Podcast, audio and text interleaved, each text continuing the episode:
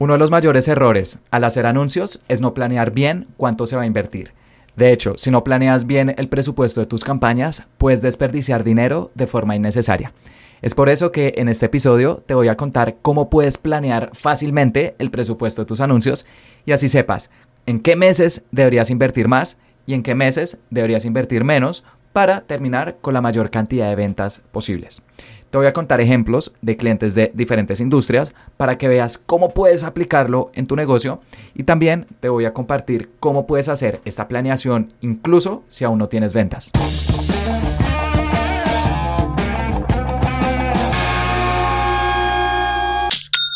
Hola, bienvenido a Aprende y Vende. Mi nombre es Felipe y el objetivo de este podcast es ayudarte a vender con anuncios en Facebook e Instagram, compartiéndote cada semana cuáles son las estrategias que usamos con mis clientes para que tú también las puedas aplicar en tu negocio. Y hoy te quiero hablar de un tema que es importantísimo, pero que mm, muchas veces es ignorado y es cómo podemos planear nuestro presupuesto a lo largo del año porque van a haber meses los cuales va a ser más fácil vender y van a haber meses en los cuales va a ser más difícil vender. Y justo eso mm, lo vimos con un cliente que acaba de entrar a la agencia. Ellos empezaron a trabajar con nosotros hace unas pocas semanas y nos dijeron, estamos buscando una agencia de publicidad digital porque nosotros teníamos unas muy buenas ventas en febrero, marzo y abril, pero lo que fue mayo y junio, los resultados bajaron y en este momento no somos rentables. Entonces pues necesitamos ayuda. Y nosotros cuando revisamos las campañas notamos algo muy interesante. Y es que los costos están relativamente parecidos. El CPM, que te muestra qué tan costoso está haciendo eh, la publicidad en Facebook e Instagram, entre febrero y junio está prácticamente igual, no, no ha variado mucho. La cantidad de clics, el costo por clic, digamos que está constante, incluso la cantidad de gente que está yendo al sitio web, pero las ventas efectivamente habían bajado, casi en un 40%. Ellos tienen un presupuesto mensual de, publicidad de 65 mil euros y necesitan un retorno de mínimo 4 o 300 pedidos diarios para ser rentables. Y eh, lo que fue en mayo y junio, si bien ellos estaban en unos niveles como de 350 pedidos diarios antes, se les cayeron a entre 150 y 200, es decir, tenían casi que la mitad de la producción, la mitad de las ventas que necesitaban pues para ya estar en números verdes. Y eso obviamente es alarmante y más cuando uno revisa las campañas que están relativamente igual, la cantidad de visitas, pero los ingresos no son los mismos. Así que luego de comparar si había algún cambio importante dentro de las campañas, revisamos qué sucedió el año anterior y también en el 2021 y también en el 2020 y notamos algo muy interesante, y es que esto se repite durante todos los años. Ellos entre mm, enero y abril son muy buenos meses, entre mayo y agosto las ventas tienden a bajar y luego de septiembre a diciembre vuelven a subir. ¿Por qué? Ellos venden ropa principalmente para mujer, pero casi todas sus colecciones son de ropa que uno utilizaría en primavera, otoño o invierno. Son prendas cuando hace frío, como por ejemplo abrigos, buzos, sacos, y si bien tienen colecciones de verano, son una parte pequeña de su catálogo. Ellos principalmente se enfocan en prendas eh, cuando hay sí, un poco de frío o incluso tienen una colección de invierno que le va bastante bien. Y eso explica por qué en los meses de verano en Europa, o al menos cuando ya está haciendo más calor, las ventas tienden a bajar. Y es que simplemente las personas no están en modo comprar de esos productos que ellos ofrecen, porque el clima no está dando. Y ese es un tema importantísimo en marketing que se llama estacionalidad. Y es que independientemente de lo que vendas, van a haber meses en los cuales va a ser más fácil y va a haber meses en los cuales va a ser más difícil vender. Hay algunas industrias en las cuales es muy marcado, por ejemplo, si vendes árboles de Navidad, pues diciembre va a ser el mejor mes, o si vendes disfraces, seguramente las semanas anteriores a Halloween van a ser muy buenos meses, pero incluso industrias que mm, tienen demandas más estables siempre presentan estacionalidades en algún momento del año. Si vendes en Estados Unidos, Canadá, Europa, Argentina, Chile, países que tienen estaciones, esto es más marcado, porque claro, dependiendo del clima, los hábitos de consumo de las personas cambian muchísimo. Pero si vives en países en los cuales no hay estaciones, esto también pasa porque hay diferentes fechas nacionales que afectan las personas qué tipo de productos o servicios son más proclives a comprar. Y si no tienes en cuenta esto, puedes terminar desperdiciando dinero de forma innecesaria. Esta empresa, con su presupuesto de marketing, de, bueno, de anuncios en, en Internet, de 65 mil euros, ellos estaban invirtiendo lo mismo en febrero, marzo y abril, que eran muy buenos meses, pero mayo y junio, cuando las ventas caían, ellos no adaptaron su presupuesto, siguieron invirtiendo lo mismo, pero ahí ya estaban nadando contra corriente.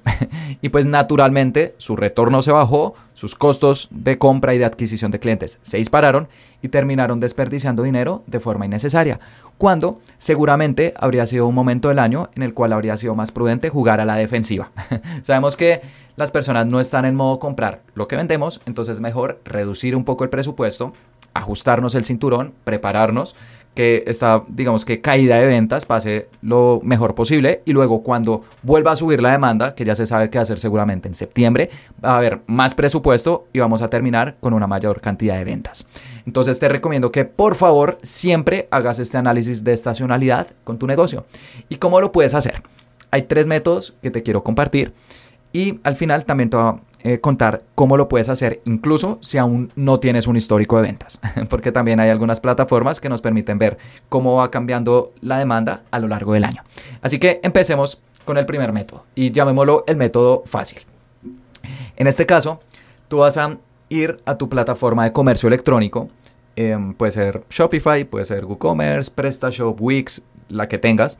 O incluso, si no tienes una plataforma de comercio electrónico, puedes revisar tu plataforma de contabilidad o incluso algún Excel en el cual tengas tu histórico de ventas. Y vas a crear una gráfica de cómo fue el comportamiento de ventas durante el 2022, del 1 de enero al 31 de diciembre. Y luego esa gráfica la vas a comparar con el 1 de enero al 31 de diciembre del año anterior, del 2021. Y las vas a colocar una encima de la otra. Y al hacer una gráfica de líneas, vas a empezar a notar que hay momentos en los cuales presentan las mismas subidas y las mismas bajadas. Si ambos detectas que, por ejemplo, a inicios de año las ventas estaban abajo, pero luego empezaron a subir, ahí ya empiezas a notar una estacionalidad propia de tu negocio. Ahora, hay momentos en los cuales, por ejemplo, en el 2022 las ventas subieron, en, no sé, en mayo, y en el 2021 las ventas bajaron en mayo. Y uno dice, uy, pero ahí la gráfica está puesta, ¿qué sucede?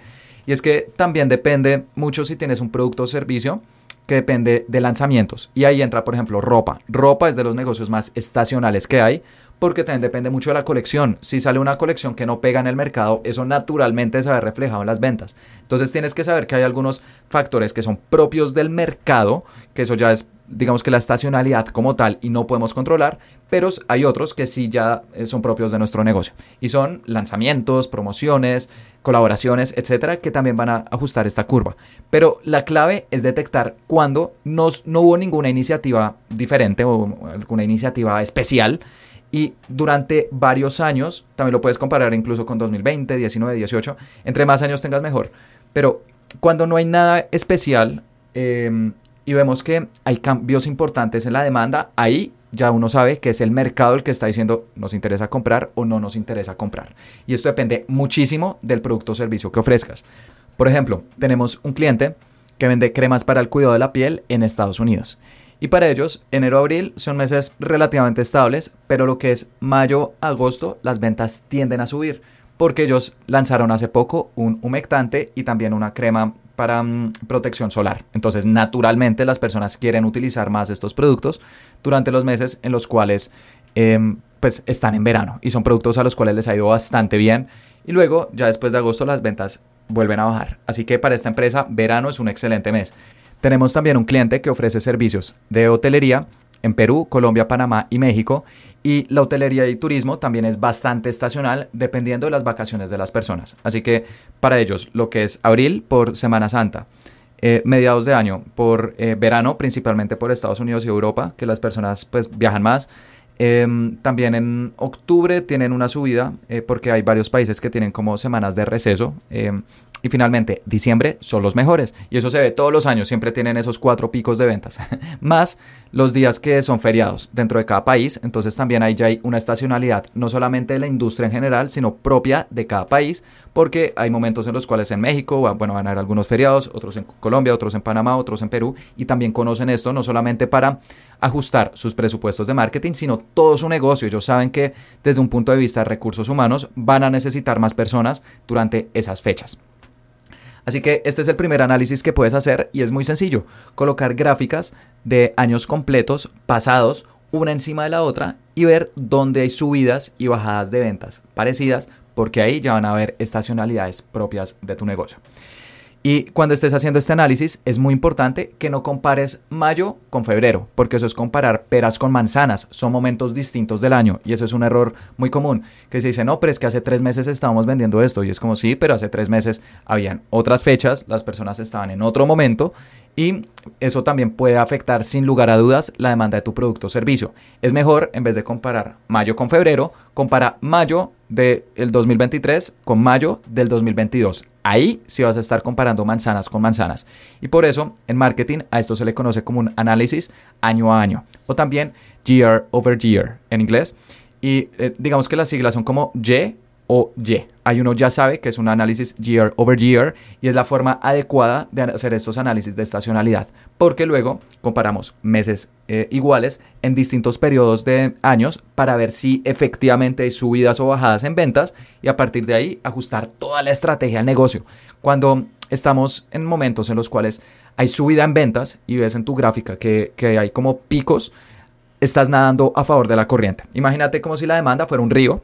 Entonces, en esos momentos vas a estar nadando con la corriente. Y si gracias un poco, vas a avanzar muchísimo, vas a vender mucho porque las personas son momentos del año en los cuales quieren comprarte. Pero cuando hayan caídas, y eso lo puedes ver pues, fácilmente en las gráficas, es como si te dieras la vuelta y ahora estuvieras nadando contra corriente. Las personas en ese momento no están en modo comprarte. Y en esos momentos es mejor ser precavido, reducir un poco el presupuesto, jugar a la defensiva, enfocarnos en aquellos públicos que son más rentables, tener costos un poco más bajos y luego cuando la corriente vuelva a estar a nuestro favor, ahí sí meterle con toda.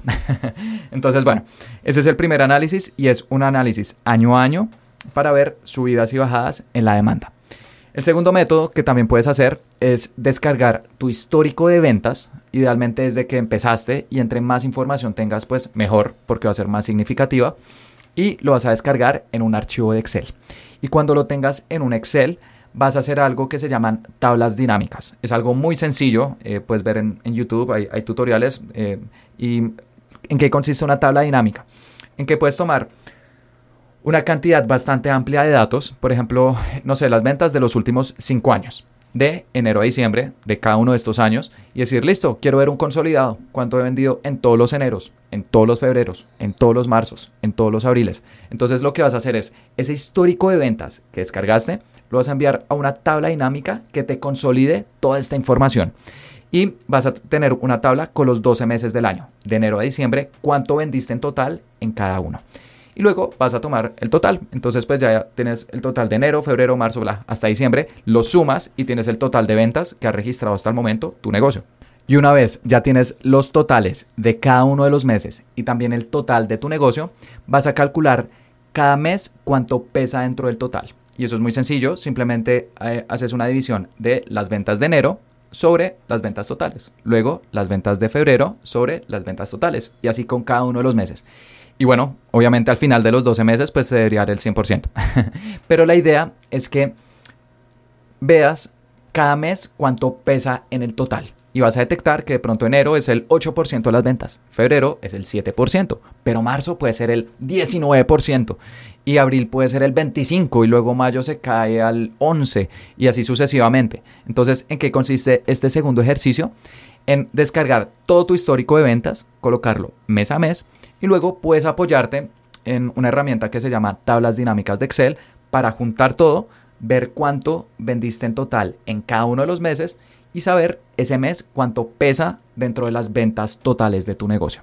Y a partir de ahí dices, listo, yo ya tengo el porcentaje de cada mes a lo largo del año. Si tengo este objetivo de ventas em, que quiero conseguir el próximo año, por ejemplo, Luego, como ya tienes los porcentajes de cada mes, no vas a tomar ese total de ventas entre 12, porque eso sería un error. Asumirías que cada mes vas a vender igual, sino que tomas el total de ventas que quieres alcanzar y lo multiplicas por cada uno de los porcentajes. Entonces, si enero era el 6%, listo, por el 6%, el otro el 8, el otro el 15, el otro el 18 y de esta manera vas a tener un pronóstico de ventas mucho más acertado a la realidad. Y ya, con tu pronóstico de ventas también puedes colocar cuánto vas a invertir cada uno de los meses. Esto, digamos que puede parecer em, un poquito enredado, pero no, créeme que es muy sencillo y es un análisis que te va a tomar 5, 10 minutos em, y te va a dar una claridad increíble sobre cómo se comporta realmente tu mercado. porque no vas a colocar el presupuesto durante todo el año, sino que ya sabiendo cada mes cuánto pesa, te vas a ajustar nuevamente para jugar unos meses a la ofensiva y otros meses a la defensiva. Y la tercera forma de hacer este análisis de estacionalidad consiste en también descargar tu histórico de ventas, lo vas a enviar también a un archivo de Excel, pero no vas a hacer una tabla dinámica, sino que vas a usar otra función de Excel que muy pocos emprendedores conocen y se llama pronósticos. Y está dentro de Excel, cuando ya has seleccionado todos tus datos, vas a una parte que se llama justo datos y luego pronósticos. ¿Y en qué consiste esto?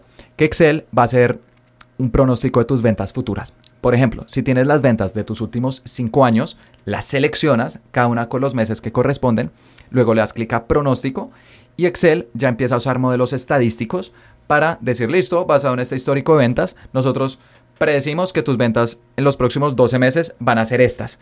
Y te va a mostrar una tabla de cuánto ellos creen que vas a vender estos próximos 12 meses. Y este es un análisis un poquito más avanzado porque, bueno, ya ahí empieza a jugar como la parte de mm, el modelo estadístico que utilices y demás.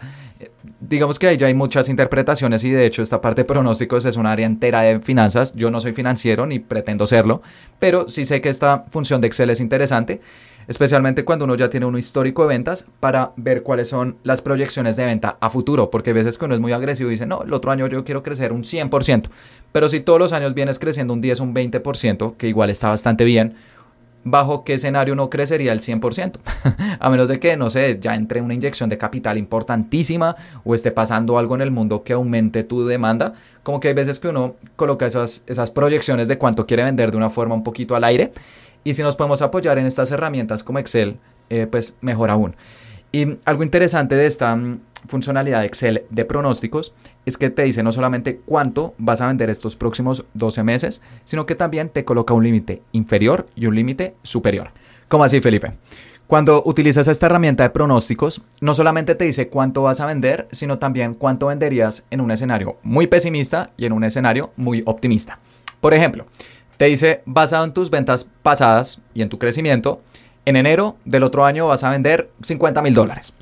Y en un escenario pesimista vas a vender 30 mil. Y en un escenario optimista vas a vender 70 mil. Entonces algo muy interesante es que a uno le da como unos rangos a partir de los cuales moverse. Porque cuando uno está haciendo estas proyecciones, eh, casi que con total seguridad uno no le va a pegar al 100%. O sea, uno no va a vender exactamente 50 mil, puede que esté en 40 y pico mil, puede que esté en 60 mil. Entonces, esto es interesante porque a ti te da como unos rangos de en qué cantidad de ventas, tanto para abajo como para arriba, va a estar tu negocio. Y me parece que esta es una forma muy prudente de hacer estas planeaciones de ventas y por supuesto estas planeaciones de presupuestos de publicidad. Porque en eh, planeación hay un dicho muy famoso que dice, no intentes estar en lo cierto, intenta no estar peligrosamente equivocado. es decir, no intentes, mejor dicho, predecir al centavo cuánto vas a vender porque eso nadie lo sabe pero intenta estar en unos rangos en los que sepas que más o menos puede estar tu negocio y a partir de ahí ya vas a tomar decisiones más prudentes. Dice, listo, estos próximos meses probablemente voy a estar en estos rangos, entonces voy a pedir esta cantidad de inventario, voy a hacer estas contrataciones, voy a abrir estas oficinas, estas expansiones, pero de una forma precavida porque sabes que es un margen y te estás apoyando en modelos estadísticos basados en información pasada para hacerlo. No lo estás haciendo de la nada. Me parece que es un ejercicio que realmente todos los emprendedores deberían llevar a cabo y que personalmente no he visto en ningún otro episodio o contenido sobre marketing, como estas planeaciones de estacionalidad em, con los diferentes métodos que te estoy contando en este episodio, ya sea análisis de gráficas año a año para ver subidas y bajadas y llamémoslo el método fácil, el segundo método, hacer un consolidado de cuánto vendiste cada mes y ver cada mes cuánto pesa dentro del año a través de tablas dinámicas. Y eso ya digamos que es un método intermedio. Y finalmente, hacer un pronóstico usando mm, la funcionalidad de Excel para eh, tener un rango de cuánto vas a vender a futuro. Y a partir de ahí también hacer toda la planeación de tu negocio y eso llamémoslo ya un análisis un poco más avanzado. Pero independientemente de cuál de estos tres métodos utilices, te recomiendo que por favor lo hagas, porque em, no me va a cansar de decirlo, hay momentos en los que tienes el río a tu favor, vas a nadar más fácil, entonces ahí tiene sentido tener objetivos de venta más agresivos, tener presupuestos más altos, darle con toda, aprovechar, y los momentos en los que em, la demanda baja, vas a estar nadando contra corriente, entonces tiene sentido ser más conservador en tus presupuestos, también en tus eh, costos y de esta manera ahorrar dinero para que cuando la marea vuelva a estar a tu favor, le vuelvas a meter con toda. Y acá la pregunta clave puede ser, Felipe, y si no tengo un histórico de ventas, no puedo hacer ni las gráficas, ni la tabla dinámica, ni las proyecciones, nada de lo que estás mencionando. Entonces ahí yo, ¿cómo me puedo proteger? Hay diferentes plataformas que puedes aprovechar. Te voy a compartir dos, una gratis y otra paga. La gratis se llama Google Trends y la voy a dejar en la descripción de mm, este episodio. Y es una herramienta gratuita de Google que nos permite ver cómo las búsquedas de diferentes términos van cambiando a lo largo del año. Y puedes colocar eh, el nombre de tu industria o de tu producto o de tu servicio y vas a ver una gráfica mes a mes, si pones por ejemplo un análisis de los últimos 12 meses, cómo ha ido cambiando. Y dices, qué interesante, por ejemplo, no sé, en septiembre y octubre, lo que yo vendo, lo que yo tengo, tiene una subida en las búsquedas de Google y ese es un muy buen indicador de cuál va a ser la demanda. A eso también se le llama un proxy, como algo que nos aproxima a lo que estamos buscando. No es exactamente nuestras ventas, pero es algo que nos da un muy buen indicativo de cuáles serán nuestras ventas. Por eso se aproxima, eh, de ahí su nombre, un proxy. Y los términos de búsqueda de Google son uno de los mejores proxies cuando uno está intentando planear sobre algo de lo que aún no hay ventas. Porque las personas cuando queremos comprar algo, pues ¿cuál es el primer lugar al que vamos a buscarlo? Pues precisamente a Google. Y mm, justo mm, estuve ayudándole a una amiga a hacer este ejercicio estas últimas semanas. Ella tiene un consultorio de ortodoncia que abrió recientemente y aún no tiene un histórico de ventas pues año a año, entonces estuvimos revisando Google Trends y encontramos que los servicios de ortodoncia tienen algunos picos de ventas, pero hay tres importantes. El primero es en abril y puede ser quizás, por ejemplo, por el Día del Niño. Los padres le dicen, bueno, el Día del Niño te va a llevar a que te coloquen eh, brackets. Em, otra subida importante es durante junio y julio, que es cuando hay muchos niños que están de vacaciones, entonces también eh, los llevan a que les hagan estos servicios y pues que luego cuando regresen al colegio ya tengan sus brackets o bueno, sus aparatos de ortodoncia. Y también en enero, porque ahí ya las personas han regresado de vacaciones y dicen, listo, eh, este nuevo año pues voy a lucir una sonrisa bonita, entonces voy a utilizar servicios de ortodoncia.